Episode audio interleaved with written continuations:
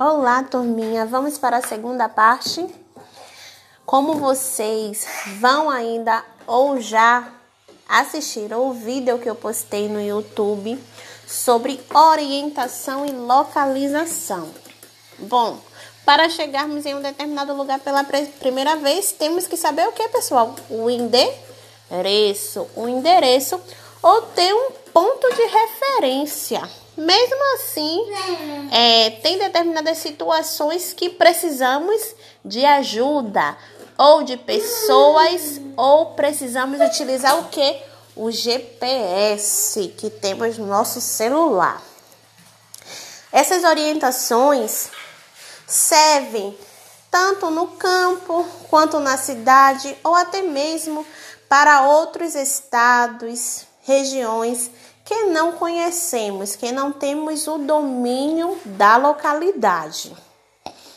Também é comum, é comum não, é necessário como tem gente que gosta de passear em floresta, então geralmente elas utilizam ou uma bússola, porque geralmente em algumas partes da floresta o sinal do celular fica ruim, então automaticamente o GPS do celular não vai funcionar. Então essas pessoas podem utilizar o que? Mapas. Mapa também ajuda a encontrarmos o endereço ou a localidade que iremos chegar.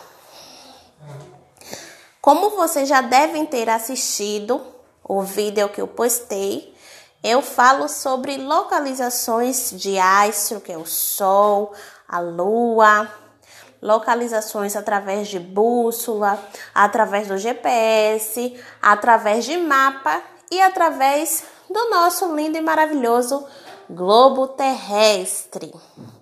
Nos dias atuais, pessoal, pequenas embarcações desprovidas de equipamento acabam se perdendo nos mares. Por quê?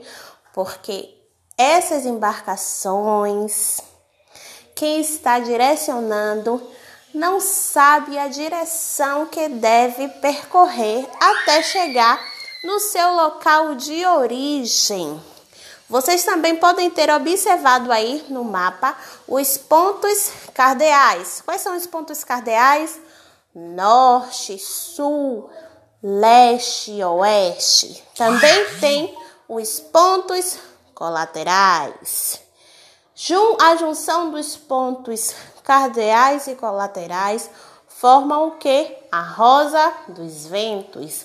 No livro de vocês também tem esse assunto que vocês podem estar fazendo a leitura para enriquecer o conhecimento de vocês.